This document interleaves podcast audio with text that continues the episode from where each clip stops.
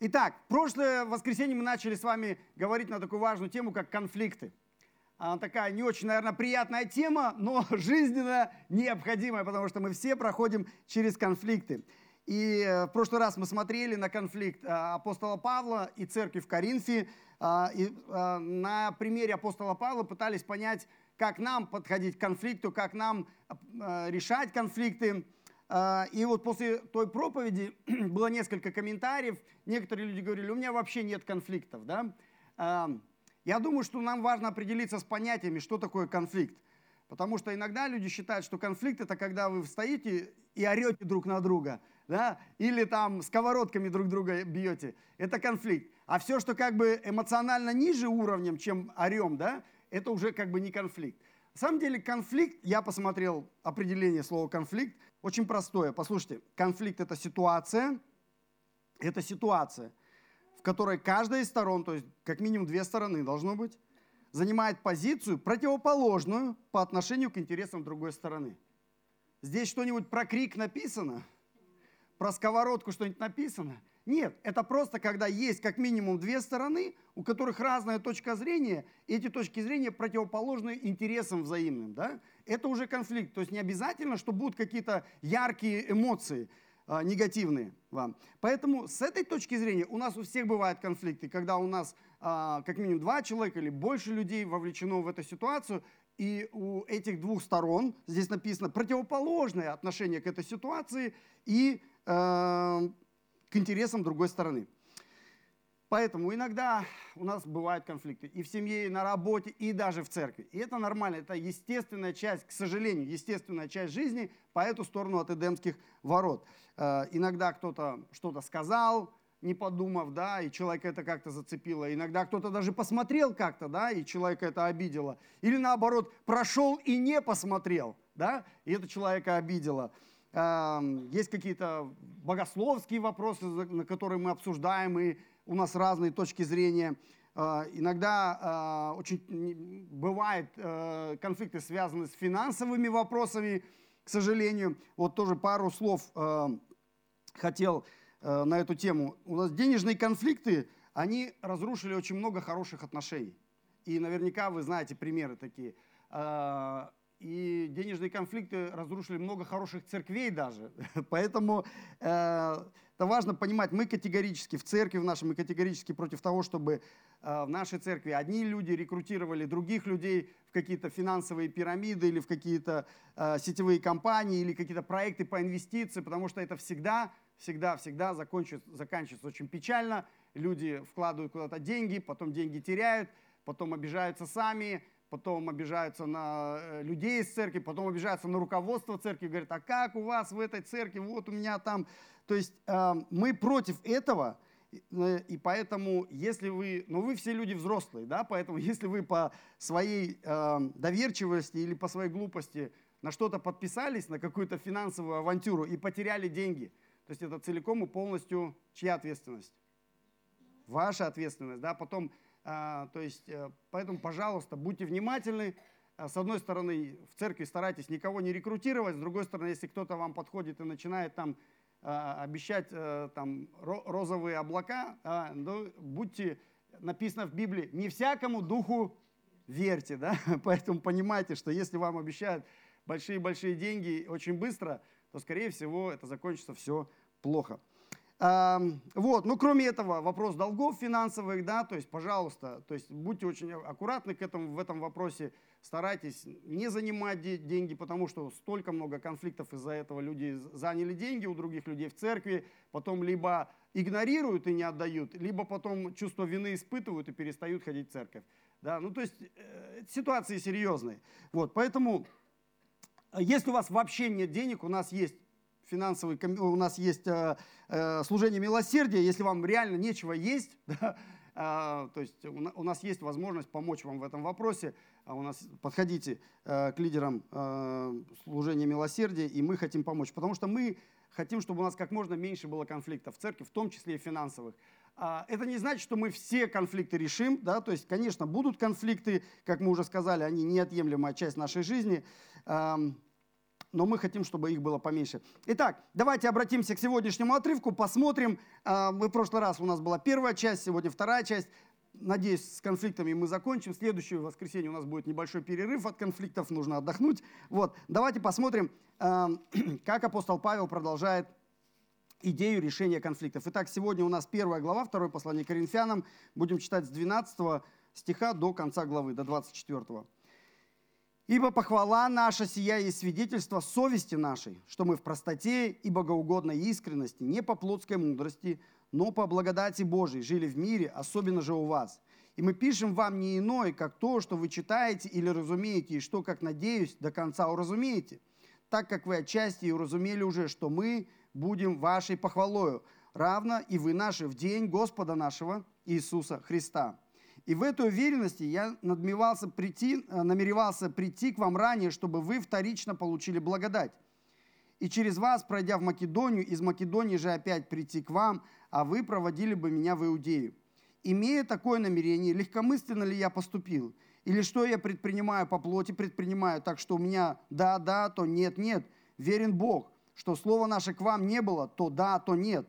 Ибо Сын Божий, Иисус Христос, проповеданный у вас нами, мною, Силуаном и Тимофеем, не был «да» и «нет», но в нем было «да», ибо все обетования Божии в нем «да» и в нем «аминь», в славу Божию через нас, утвержден, утверждающий же нас с вами во Христе и помазывавший нас есть Бог, который и запечатлил нас и дал залог Духа в сердца наши. Бога призывая во свидетели на душу мою, что, щадя вас, я доселе не приходил в Коринф, не потому, будто мы берем власть над верою вашей, но мы споспешествуем радости вашей, ибо верою вы тверды. Аминь. Так что происходит? В прошлый раз мы уже говорил, э, говорили между Павлом и церковью. Э, происходит конфликт, существует конфликт. И в этой сложившейся ситуации Павел начинается разбираться в этом конфликте. То есть в прошлый раз мы говорили, если кто-то пропустил, можете на ютубе посмотреть. А первые три шага было, э, выражалось в том, что Павел открыто говорит о своих страданиях. Э, в восьмом стихе, в девятом, десятом стихе он исповедует свое упование на Бога. В одиннадцатом стихе он просит их о молитвенной поддержке. И вот в сегодняшних стихах мы видим, что четвертый его шаг, он свидетельствует о своем личном благочестии. Он говорит в церкви в Коринфе о своем личном благочестии. Да, он говорит, посмотрите, похвала, э, я хвалюсь своим благочестием. То есть, если подумать, чем мы обычно хвалимся, вот чем вы хвалились на прошлой неделе, обычно мы хвалимся там какими-то своими достижениями или нашими детьми, да, вот у нас там дети что-то там, пятерку какую-то получили, на Олимпиаду на какую-то съездили, да, кто-то там лотерейку какую-то выиграл. Ну, то есть э, какими-то успехами и достижениями э, принято хвалиться, и мы хвалимся знаниями какими-то, что-то новое узнали, куда-то съездили. На прошлой неделе кто-нибудь ездил куда-нибудь? Обычно мы этим хвалимся, да, все в соцсетях выкладываем. Но посмотрите, чем хвалится Павел? Павел, как ни странно, хвалится своим благочестием. Странно, что человек хвалится благочестивой жизнью, да? Он говорит, посмотрите, он говорит, моя совесть чиста.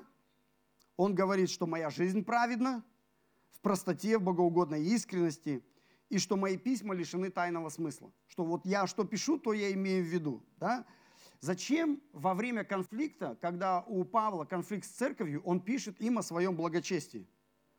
Странно, да? Вот представьте, у вас конфликт с человеком, и вы говорите, я веду благочестивый образ жизни.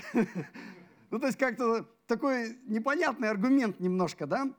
А, но Павел не стесняется, он говорит, я веду благочестивый образ жизни в их конфликте. То есть он, э, цель какая? Во-первых, он понимает, он хочет, чтобы они поняли, что в его письме нет никакого скрытого смысла, подсмысла, вторая строчка, третья строчка, да, то есть все, что он пишет, он, он искренне им говорит.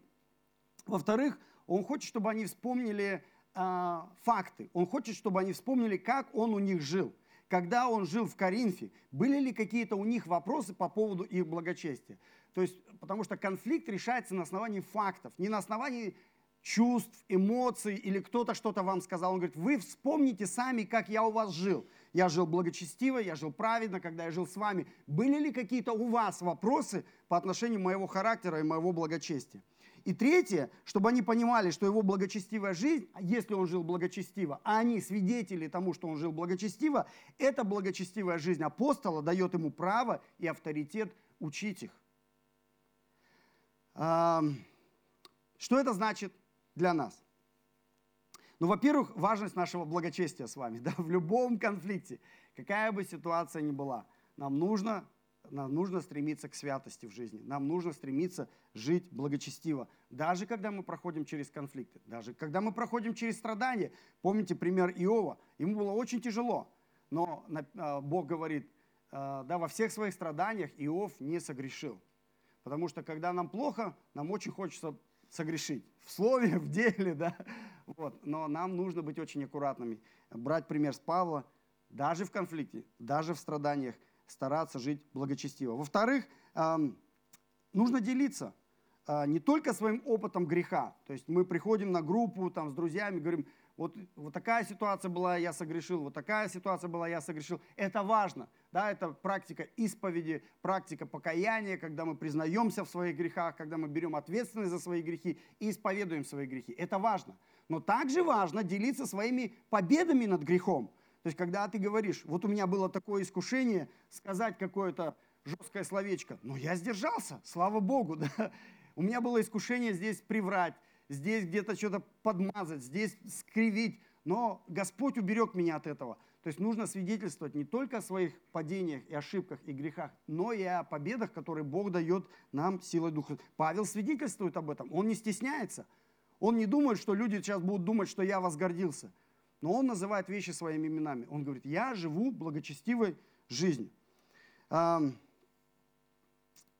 И третье применение, очень важно нам, а, это чтение Писания, потому что Павел говорит, читайте то, что я пишу. Да? Павел пишет, то есть это не просто письмо к церкви, это Слово Божие. Поэтому нам тоже нужно с вами постоянно пребывать в Слове Божьем. Он, посмотрите, он говорит, а, что нужно для того, что, то есть умение читать, я думаю, глядя в этот зал, что у нас у всех есть такое умение читать, да?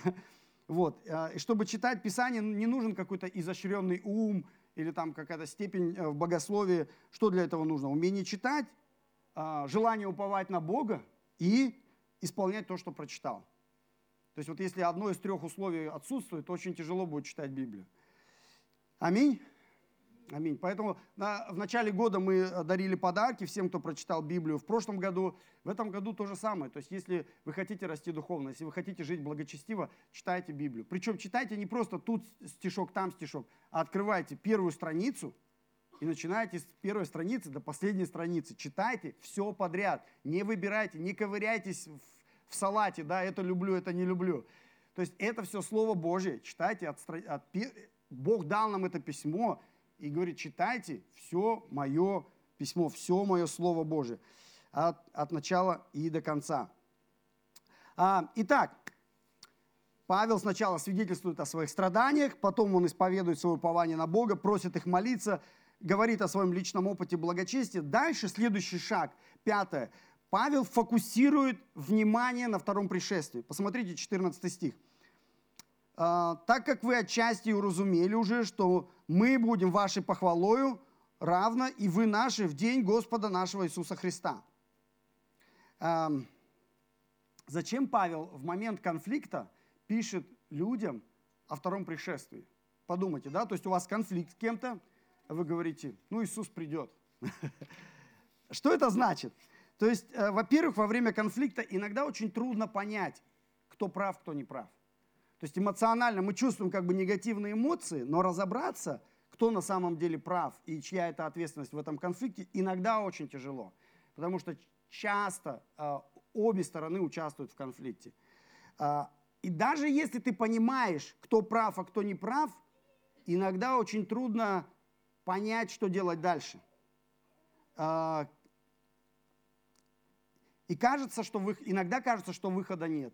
Иногда кажется, что жизнь несправедлива. Все, что можно было сделать, ты сделал, а конфликт не решен. Что делать? Павел говорит, что да, так бывает, но так будет не всегда. Придет день, когда все наши конфликты будут решены.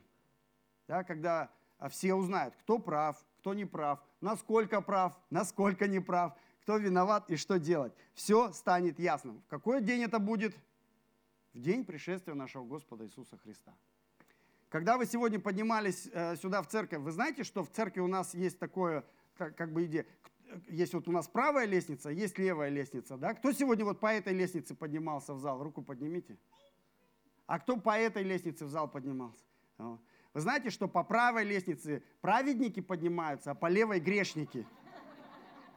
Вас не предупреждали об этом разве? А, не верите? Там внизу мелким шрифтом написано. Читайте все, что мелким шрифтом написано. Согласны, да? Теперь смотрите, по какой бы вы лестнице ни поднялись, вы оказались все равно в одной комнате перед Господом нашим Иисусом Христом.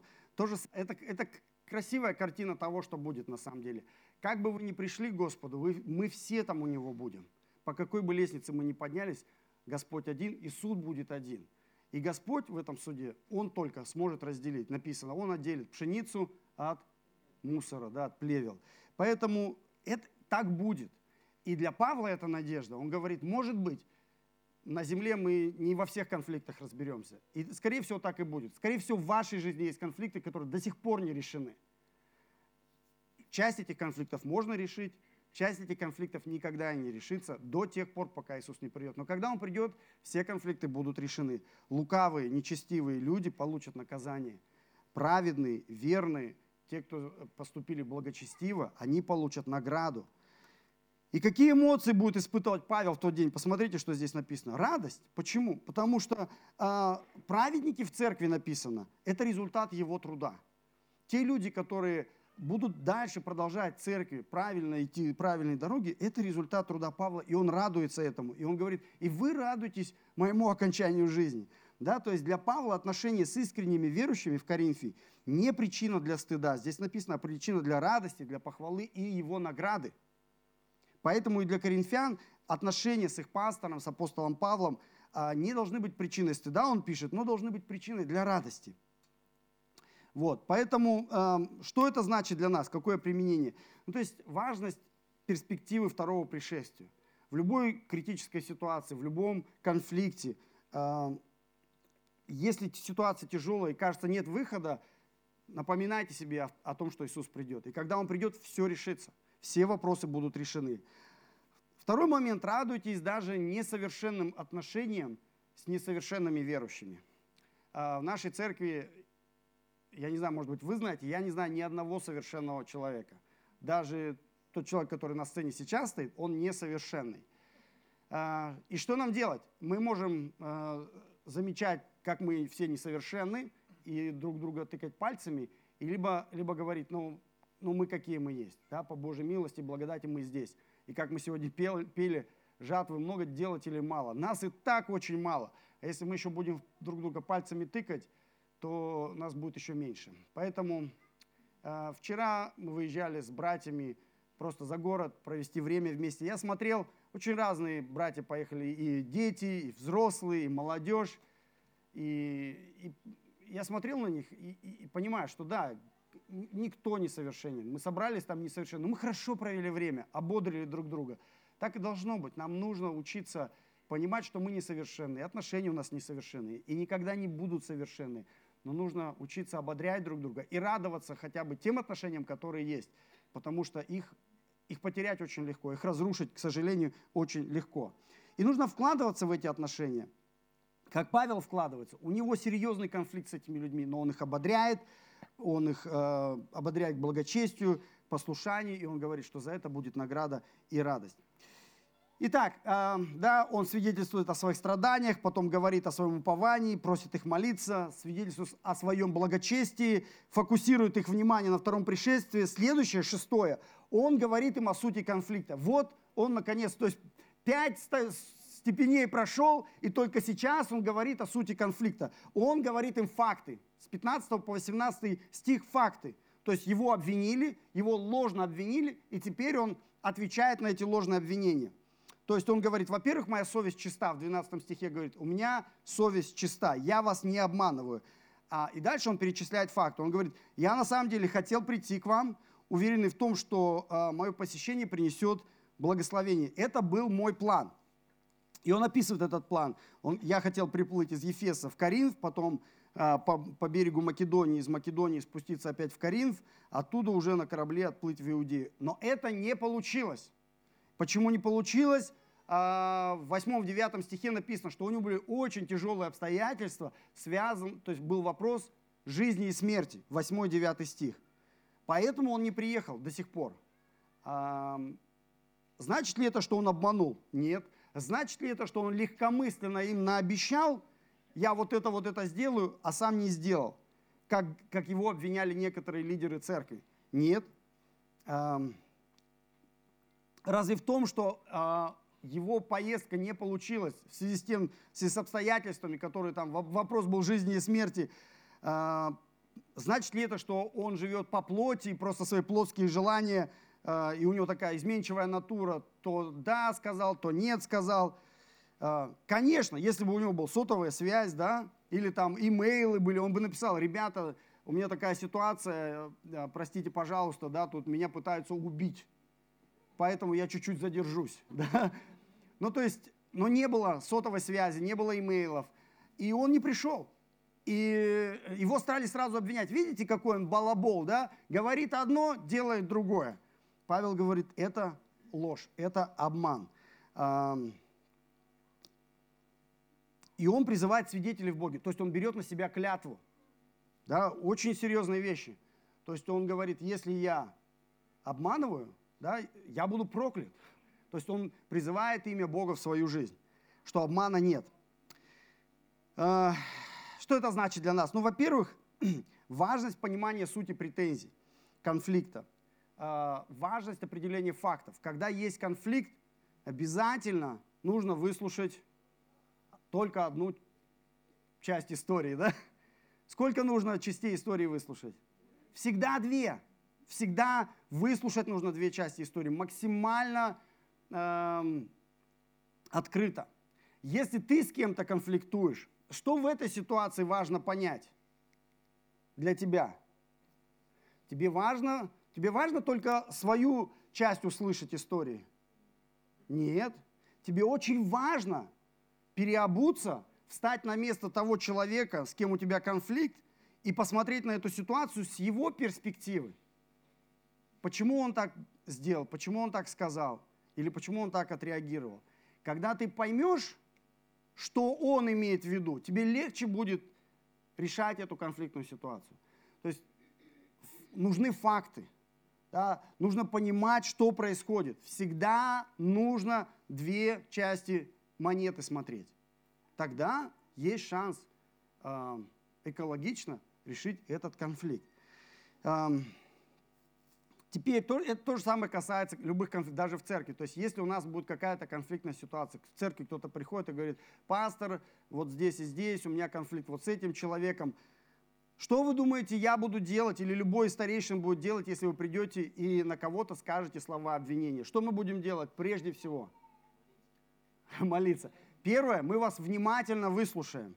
Но второе, что мы сделаем обязательно, выслушаем второго человека – у меня есть дети. Дети ко мне прибегают каждый день. И знаете, с обвинениями на другого ребенка. И знаете, что они всегда говорят? Папа, ты не представляешь, что мне вот этот и вот этот сделал.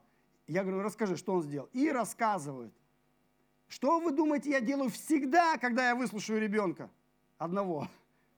Я всегда слушаю второго ребенка. Потому что, вы знаете, история может быть вообще ну, совершенно не похожа на которую я только что услышал. Чаще всего так и есть. К сожалению, когда мы взрослеем, у нас ну, повторяется та, тот же сценарий. Мы пытаемся как бы чаще всего э, осветлять как бы свои э, несовершенства и затемнять э, несовершенство другой э, части конфликта к сожалению. Но это не помогает, это не помогает решить конфликтную ситуацию. Поэтому будьте максимально объективны, и когда вас просят поучаствовать в чем-то э, решении конфликта, или когда у вас у самих конфликт, то есть очень редко бывает, когда ну, ответственность 100% и 0%. Да? Обычно она как-то делится, поэтому постарайтесь поучаствовать, понять. нужны факты. А, хорошо. Э, итак, это шестое. Павел рассказывает факты. Вот реально, что случилось, поэтому все обвинения ложны. Седьмое. Павел напоминает Евангелие. С 19 по 22 стих Павел любит напоминать Евангелие. В каждом своем письме э, он напоминает людям Евангелие. Да, мы э, только что закончили с вами читать первое послание Коринфянам в 15 главе. Он уже заканчивает письмо и говорит, напоминаю вам Евангелие. Да? Почему? Потому что для Павла Евангелие Иисуса – это единственный смысл жизни, это единственная мотивация для жизни, это единственный ответ, в принципе, на все вопросы истории человечества. Да? Э, это Евангелие. Это история о том, как Бог стал человеком, пришел к нам, жил среди нас, учил, исцелял, доказал чудесами и знамениями, что Он Мессия, помазанник, был предан нами, умер за нас, за наши грехи, воскрес на третий день, вознесся на небеса и снова придет судить живых и мертвых, и Его царство не будет конца. Это Евангелие. Вера в это Евангелие. Мы получаем искупление наших грехов, мы становимся дети Божьи. Бог нарекает на нас свое имя. И в этих стихах Павел, упоминая Евангелие, он говорит нам о четырех обещаниях, которые Бог нам дает. Четыре важных обещания в этих стихах. Посмотрите. Во-первых, он говорит, что сам Бог утверждает нас во Христе через это Евангелие. То есть если мы верим в это Евангелие, Бог работает в нас, Он утверждает нас, Он делает нас способными а, благочестивой жизни, к жизни святой, а, с чистой совестью, о чем он писал в 12 стихе. Да, это действие Бога. Если мы готовы в этом направлении двигаться, Бог нас утвердит. Второе, он говорит, Бог нас помазывает Духом Святым. Мы помазанники. Да? Что это значит помазать? В Ветхом Завете, если вы читали историю, если вы читали Ветхий Завет, а, помазание означает вылить масло кому-то на голову. А, и в Ветхом Завете очень много есть примеров, когда масло ели выливали на голову. И в Ветхом Завете это был символ призвания на служение. Служение и наделение полномочий, наделение властью от Бога. А, служение царя, служение священника и служение пророка. Иисус назван помазанником, потому что Бог его тоже помазал на это служение. Иисус является царем, священником и пророком. Но более того, Библия учит, что и мы все, верующие в Иисуса Христа, через то, что Иисус в нас, а мы в нем, мы являемся царями, священниками и пророками. Мы являемся помазанниками. А, Бог помазывает нас Духом Святым. Это не значит, что мы все одинаковые. Да? У нас у всех все равно есть разные призвания, разные таланты, разные дары, возможности для служения в этом мире. Следующее, а, написано, что Бог поставил на нас свою печать. А, я вот размышлял по поводу печати – я современных таких примеров не знаю. Я вот помню из детства, вот э, сегодня Малик нам говорил, каждый охотник желает знать. Поколение постарше, вспомните, когда вот вы раньше на почту ходили, посылки отправляли, помните? Я помню, вот я прихожу на почту, там, значит, ящики такие специальные были, ты приходишь, или бандероль какая-то, и э, заходишь на почту, и там такой запах стоял. Сургуча, да? А, то есть был, был сургуч, и, значит, там обычно такие тетушки работали, тетушка такая берет, значит, это сургуч, э, э, запечатывают посылочку, обматывают сургуч и сверху ставят печать. И потом этот сургуч засыхает, да, и человек, когда получает посылку, эту бандероль, а на нем стоит сургучная печать. Помните, нет, о чем я говорю? Да, да, да. Вот такая ностальгия, да, по запаху сургуча. И потом, когда человек получал посылку, бандероль, он знал, что эта посылка, печать не вскрытая потому что печать была целая. И когда ты открывал, этот сургуч ломался, ты открывал посылку. То есть вот, вот о, чем, о чем идет речь. То есть э, на нас стоит печать, что мы будем сохранены. Да? Это, это печать, какая это печать здесь написана?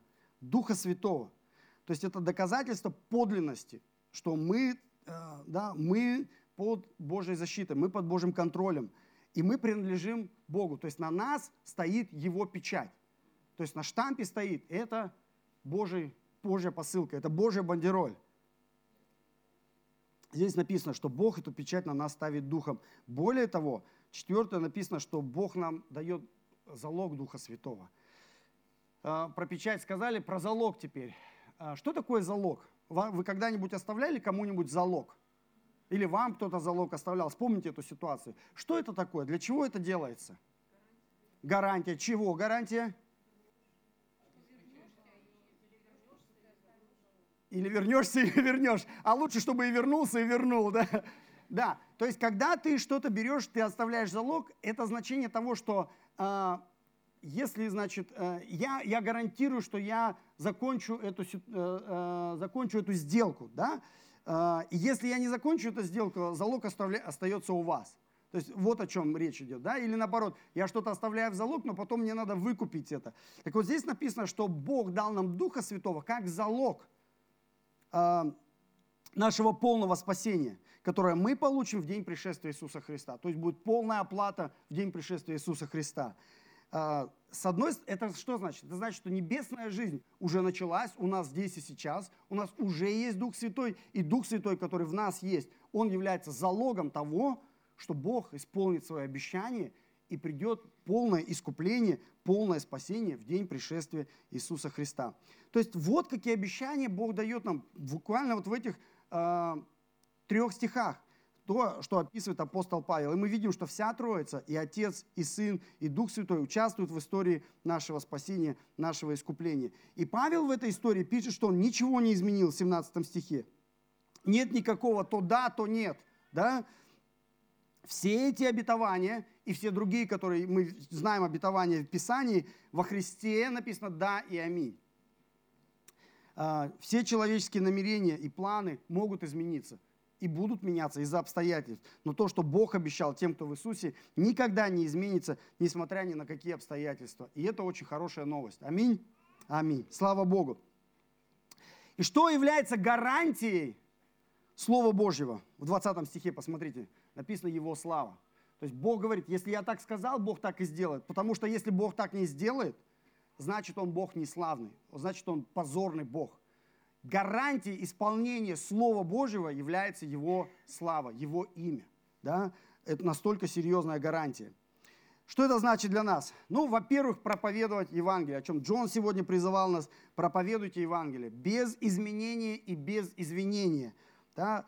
Эм, принимайте эти обетования Божьи в Иисусе, что Бог вас будет утверждать и утверждает каждый день в Иисусе Христе через Евангелие, что Бог уже вас помазал на служение Ему, что у вас, на вас стоит печать Духа Святого, и что у вас есть этот Дух Святой как залог будущего э, полного искупления и спасения.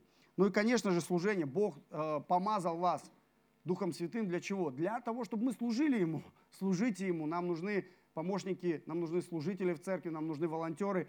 Если вы еще не участвуете в каком-то служении, хотели бы помогать нам раз в месяц хотя бы, у нас есть на подоконнике карточки с э, возможными вариантами служения.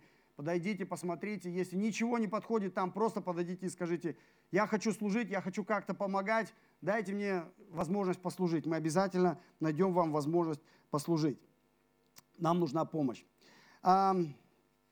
Восьмое, последнее – и Павел говорит им о своем решении. То есть он все разобрал, всю ситуацию, и заканчивает он решением. 23-24 стих он говорит, Бог свидетель, э, дает эту клятву, и э, после того, как он передал им Евангелие, он делает вывод из Евангелия. Какой вывод из Евангелия?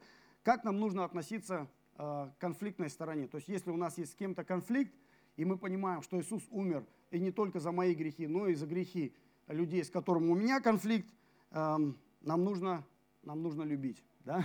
Как бы тяжело это ни было. Потому что Павел говорит, причина моей задержки, почему я к вам не пришел, не то, что я балабол, а в том, что я люблю вас. Да? Я люблю вас и жду. А, и причина обличения, то, что я сейчас вас обличаю, это тоже любовь. Да? Почему Павел до сих пор не у них? Ну, две причины. Во-первых, у него были обстоятельства жизни и смерти, в 8-10 стихе написано. А во-вторых, и в этих стихах он пишет, причина того, что он не торопится, это благодать. Он щадил верующих в Коринфе, да, потому что он говорит, следующий визит, следующий раз, когда я приду, а, я приду с палкой. да, то есть он очень такой а, жесткий язык использует. И в первом послании Коринфянам, в 4 главе, 21 стихе, и во втором послании к Коринфянам, в 10 главе, в 13 главе мы будем читать, что Павел говорит, следующий мой визит будет с вами, разговор будет очень, очень жесткий. Да? Поэтому я жду, э, я э, не робкий, я не колеблющийся. Если нужно разговаривать по-серьезному, по-мужски, будем разговаривать, значит, по-серьезному. Но сейчас я даю вам шанс покаяться, подумать, и э, примириться. Кто-то может сказать, о, это такое авторитарное лидерство. Есть разница между авторитарным лидерством и авторитетным лидерством. То есть вот Павел не авторитарный лидер, он э, лидер, у него очень много благодати, очень много любви. Все, его основной мотив это любовь и переживание за людей. С другой стороны, он не какой-то э, кефирный лидер, да? То есть если нужно сказать слово, он скажет. То есть он авторитетный человек. Поэтому э, он говорит, э, мы не берем, посмотрите, заканчивается сегодняшний отрывок, он говорит, я не беру власть над вашей верой. У вас сильная вера, у вас достаточно веры но я хочу помочь вашей радости. Вот его основной мотив. А, что для нас это значит? Эм, если есть конфликт, а, нам не всегда нужно бросаться в бой да, и пытаться что-то э, э, как-то решить. Иногда нам нужно время. Нам нужно время и другой стороне, с которой у нас конфликт, нужно время подумать, помолиться, немножко охладить пыл, эмоции, эм, кто знает, может быть, это, в это время Дух Святой покажет, или мы в чем-то были неправы, или они в чем-то были неправы, и тогда уже можно будет более спокойно решить эту конфликтную ситуацию. Как Павел дает время церкви в Коринфе. Но даже если чудо не случится, и ни одна сторона не, не поймет, вот, э, нам нужно дальше решать конфликт. Но основа решения конфликта должна быть та же, которая у Павла. Какая основа? Это любовь, это благодать. Да? То есть мы Здесь пытаемся не на танки друг друга задавить, а мы пытаемся с любовью решить эти э, ситуацию и, если возможно, восстановить эти отношения. Хорошо. В следующее воскресенье, как я уже пообещал, мы немножко отвлечемся от конфликтов. У нас будет очень интересная тема. Э, а пока давайте мы помолимся за применение сегодняшнего слова. Отец Небесный, спасибо. Спасибо за то, что сегодня мы могли открыть Священное Писание и снова читать Твое Слово. Важное Слово, которое говорит нам о такой важной теме в нашей жизни, как конфликты. И, к сожалению, у нас у всех есть конфликты, были конфликты и будут конфликты. Поэтому нам нужна мудрость, и нам нужно постоянно напоминать себе, к чему Ты нас призываешь. мы просим Тебя, Господь, прямо сейчас – особенно для тех, кто проходит трудные времена, чтобы Ты дал нам возможность э, жить благочестивой жизнью, жить жизнью верующих людей, жизнью святой, даже в страданиях, даже в трудностях. Не проклинать Твое имя, но благословлять Тебя, доверять Тебе и идти за Тобой. Дай нам иметь фокус на втором пришествии, потому что какие-то вещи просто не, не будут решены по эту сторону Эдемских ворот. Дай нам помнить, что ты придешь.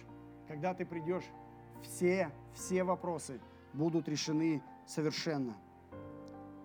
Дай нам также помнить, что в любом конфликте нам нужно и важно постараться максимально объективно выслушать обе стороны конфликта и понять, что происходит.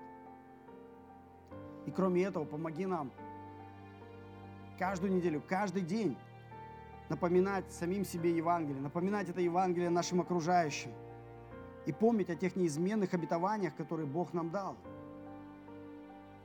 о залоге Духа Святого, о печати Духа Святого, о помазании Духа Святого и жить этими обетованиями. И, конечно же, помоги нам помнить, что в любом конфликте, в любых сломанных отношениях основой должна быть любовь, и благодать, и желание восстановить эти отношения и радоваться дальше вместе. Мы молимся сейчас за каждое сердце, которое прямо сейчас болит, может быть, сломано, за сердце, которое кровоточит раной. Господь, дай свое исцеление. Дай утешение, Господь. Дай свою благодать. Мы молимся за те сердца, которые, может быть, до сих пор еще никогда не испытывали прикосновения Твоей любви, Твоей силы, Твоей святости. Уже прямо сейчас, Дух Святой, послужи этим людям, Господь. Пусть каждое сердце будет открыто для Тебя.